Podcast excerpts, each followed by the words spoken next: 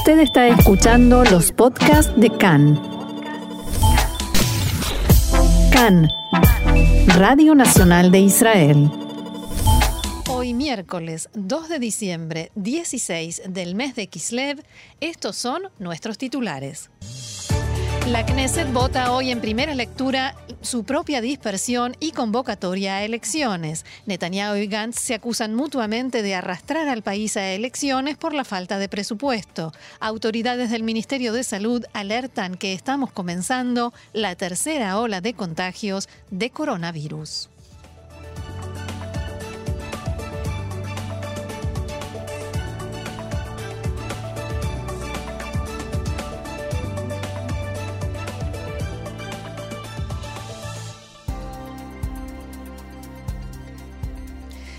Bien, y vamos entonces al desarrollo de la información, que por supuesto, y como no podía ser de otra manera, comienza con política, porque recordemos, retomemos, en azul y blanco dijeron que tomarían la decisión en la tarde de ayer sobre si apoyaban o no esta propuesta que en este momento se está presentando en la Knesset de la oposición, en, en la voz del parlamentario Yair Lapid, que es el jefe de la oposición, la propuesta de dispersión la Knesset y llamar a elecciones.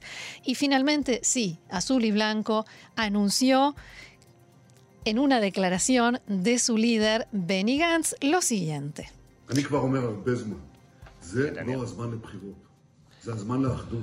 Yo digo desde hace mucho tiempo, este no es el momento para elecciones, es un momento para la unidad, lamentablemente. Eh, esto lo decía el primer ministro Netanyahu antes de la declaración de Benny Gantz. Error mío, Gaby.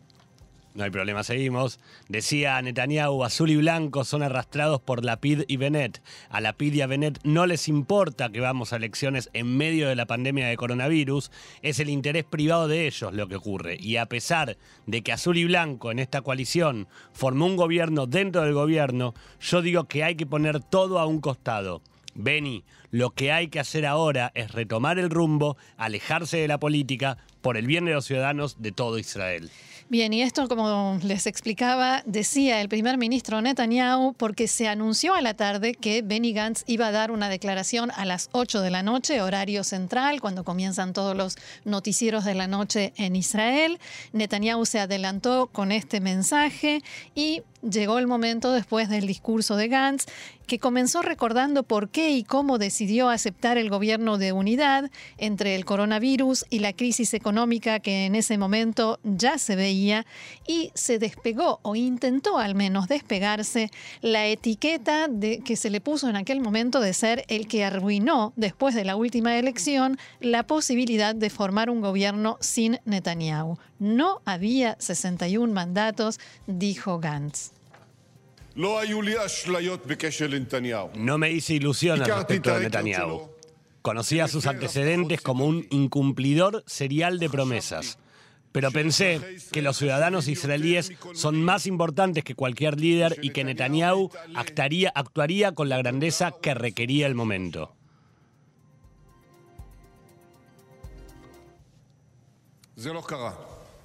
Pero esto no sucedió. Netanyahu prometió unidad, prometió. Netanyahu se comprometió a que no habría triquimus tikim, se comprometió. Netanyahu prometió un manejo responsable de la crisis del corona, prometió. Pero Netanyahu no cumple y el pueblo paga las consecuencias, por supuesto. Sí, y aclaremos, trikim ushtikim es una expresión que utilizó el propio Netanyahu cuando formó el gobierno y dijo que no iba a hacerlo, que no iba a haber manipulaciones y jugadas eh, por la espalda. Eso es lo que significa esta expresión. Y continuemos con el discurso de Gantz, que en una frase que pareció ser el comienzo de su campaña electoral, dijo, dirigiéndose a los ciudadanos israelíes, Netanyahu no me mintió a mí, les mintió a ustedes. Y si de campaña hablamos, Gantz mencionó los logros que, a pesar de todo, según su planteo, Azul y Blanco pudo conseguir en este gobierno en estas circunstancias. El más destacado, según dijo, fue frenar la apresurada, en sus palabras, anexión que iba a llevar a cabo Netanyahu y que gracias a eso se lograron los acuerdos de paz con los países del Golfo. Y finalmente, acompañado por golpes sobre la mesa, una actitud poco común en Benny Gantz, entró de lleno en el tema que se convirtió en el centro de sus mensajes y de los miembros de su partido, el presupuesto nacional. Netanyahu se comprometió a presentar el presupuesto en agosto y por supuesto que no cumplió con su palabra. Prometió en diciembre y nuevamente no cumple. ¿Alguien aquí acaso puede creer en alguna promesa más de Benjamin Netanyahu? Ciudadanos de Israel, Netanyahu decidió desmantelar el gobierno y arrastrar al Estado de Israel a elecciones. Azul y Blanco votará a favor de la propuesta para dispersar la Knesset. Sin duda alguna, todos coinciden hoy, todos los analistas, en que este ha sido el discurso más fuerte de Gantz contra Netanyahu hasta ahora, desde que entró en la política, desde que entró en este gobierno, sobre todo desde que entró en este gobierno, eh, pero hay que aclarar algo. Por el momento solo hablamos de lectura preliminar. Hay muchos pasos que esta ley de dispersión de la Knesset y convocatoria a elecciones tiene que pasar para este proyecto de ley para convertirse en ley.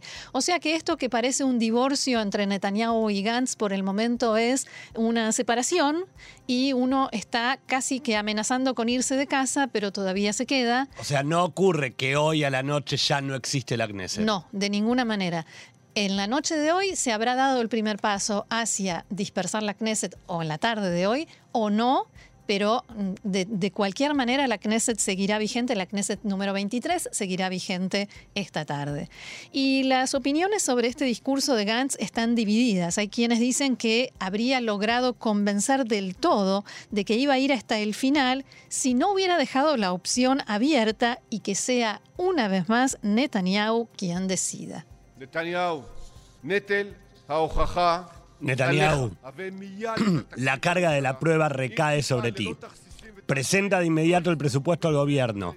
Si actúas sin manipulaciones ni engaños, millones de ciudadanos israelíes no deberán ir en el mes de marzo a las cuartas elecciones.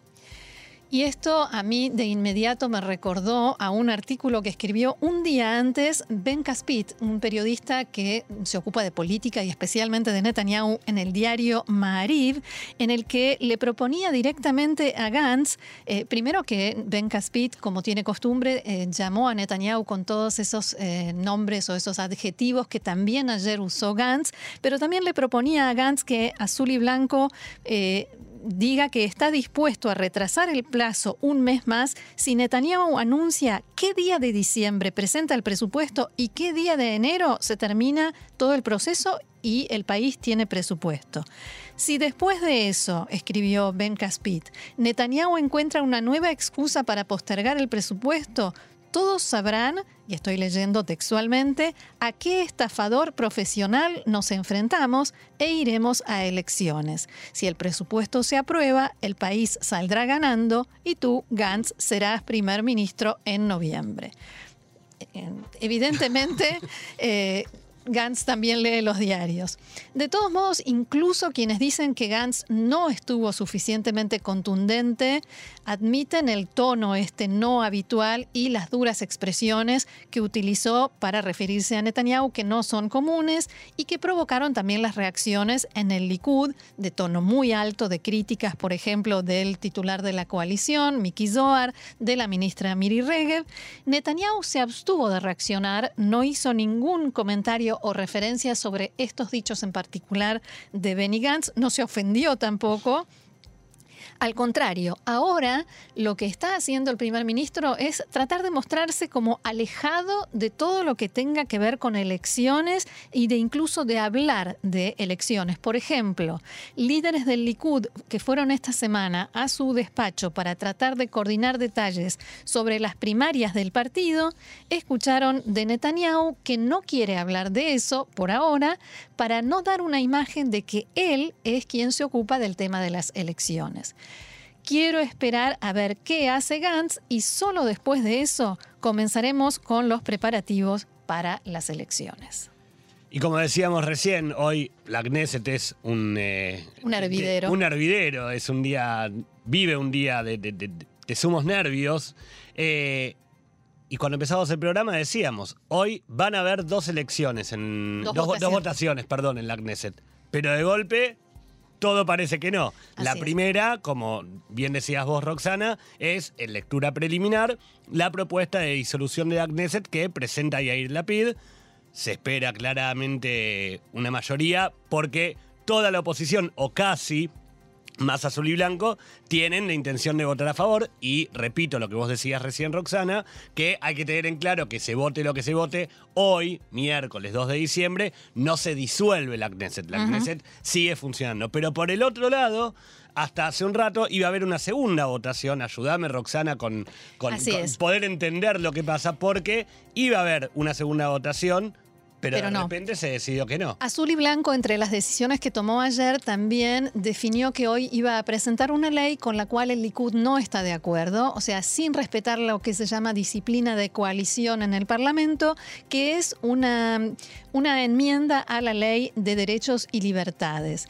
Pero como vio que no iba a tener mayoría, decidió retirar la propuesta, no presentarla y dicen que la van a presentar la semana que viene. Pero esto es más que nada simbólico. Lo que están haciendo es dar un paso, un paso más para demostrar que se están separando del Likud.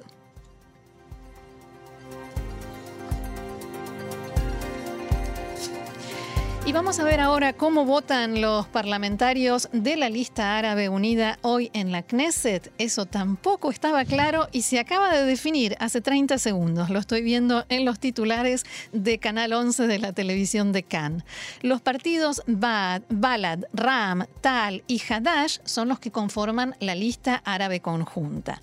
La gran pregunta en realidad es cómo iban a votar los cuatro legisladores de Ram que encabeza Mansur Abbas, uno de los líderes del movimiento islámico local.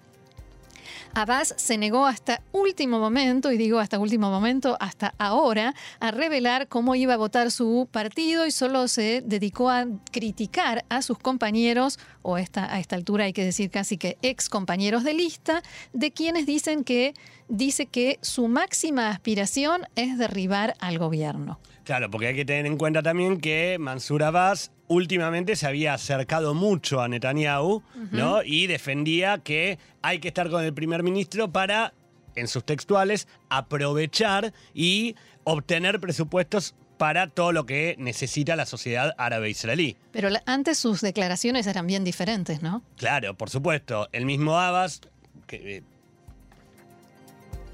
el mismo Abbas, que hace apenas unas semanas declaró, con Netanyahu no se puede llegar a ningún entendimiento, nuestra postura formal es que esto, o sea, los contactos con Netanyahu, son inaceptables. Estamos convencidos de que si él permanece frente al gobierno, continuarán los ataques contra nuestro pueblo palestino, contra la mezquita de Al-Aqsa y contra la sociedad árabe israelí en general. Vos sabés que el archivo no perdona y entonces le sacaron a, a relucir estas declaraciones en los últimos dos días, pero especialmente desde anoche, después del discurso de Gantz, cuando Gantz anunció que iba a votar en favor de la dispersión de la Knesset y se veía que ya eh, la propuesta tiene una mayoría de la oposición, como para ponerlo en evidencia y recordarle qué decía y qué pensaba Mansur Abbas de Netanyahu antes de este acercamiento entre ellos.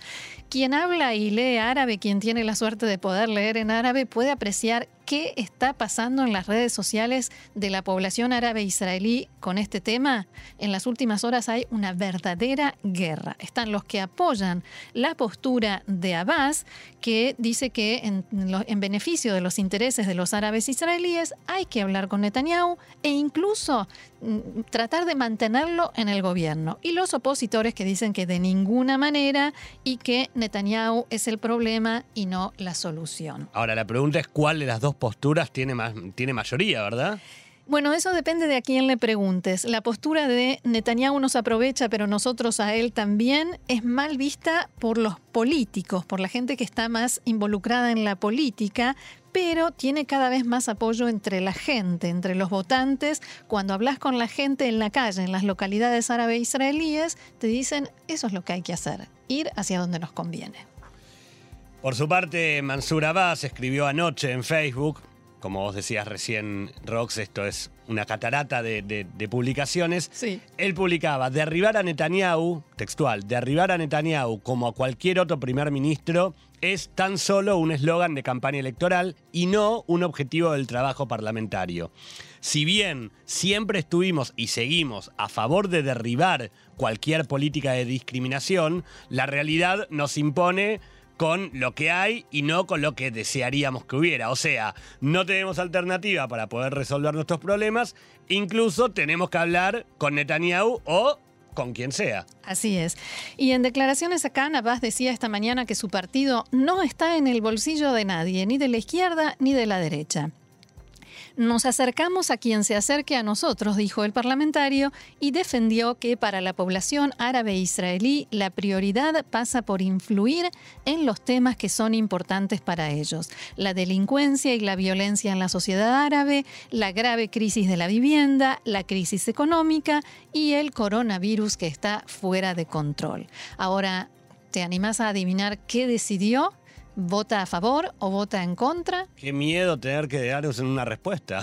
Bueno, ni una ni la otra. Se va, en realidad eh, está dando una, una definición. Se van a retirar de la sala del Pleno los eh, cuatro legisladores, o sea, eh, Abbas Mansur y los tres legisladores de su partido no van a estar presentes en la votación. O sea, ni a favor ni en contra y se diría tampoco una abstención, no están. No, no está, o sea, sí es como una abstención, pero no van a estar presentes, eh, lo cual, digamos, o queda bien con todos o no queda bien con nadie.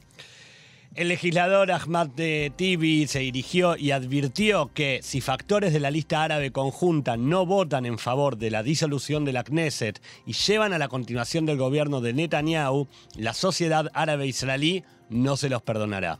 En un posteo que también publicó en Facebook, Tibi escribió que no permitirá que se escriba en la historia que su voto o el de integrantes de la lista árabe impidieron la caída de Netanyahu y su gobierno destructivo, racista y fracasado. Todo esto textual de Tibi. Por supuesto.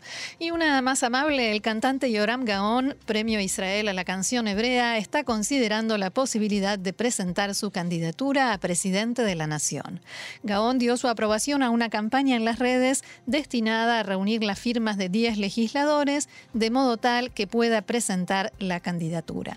Las elecciones presidenciales están previstas para junio de 2021.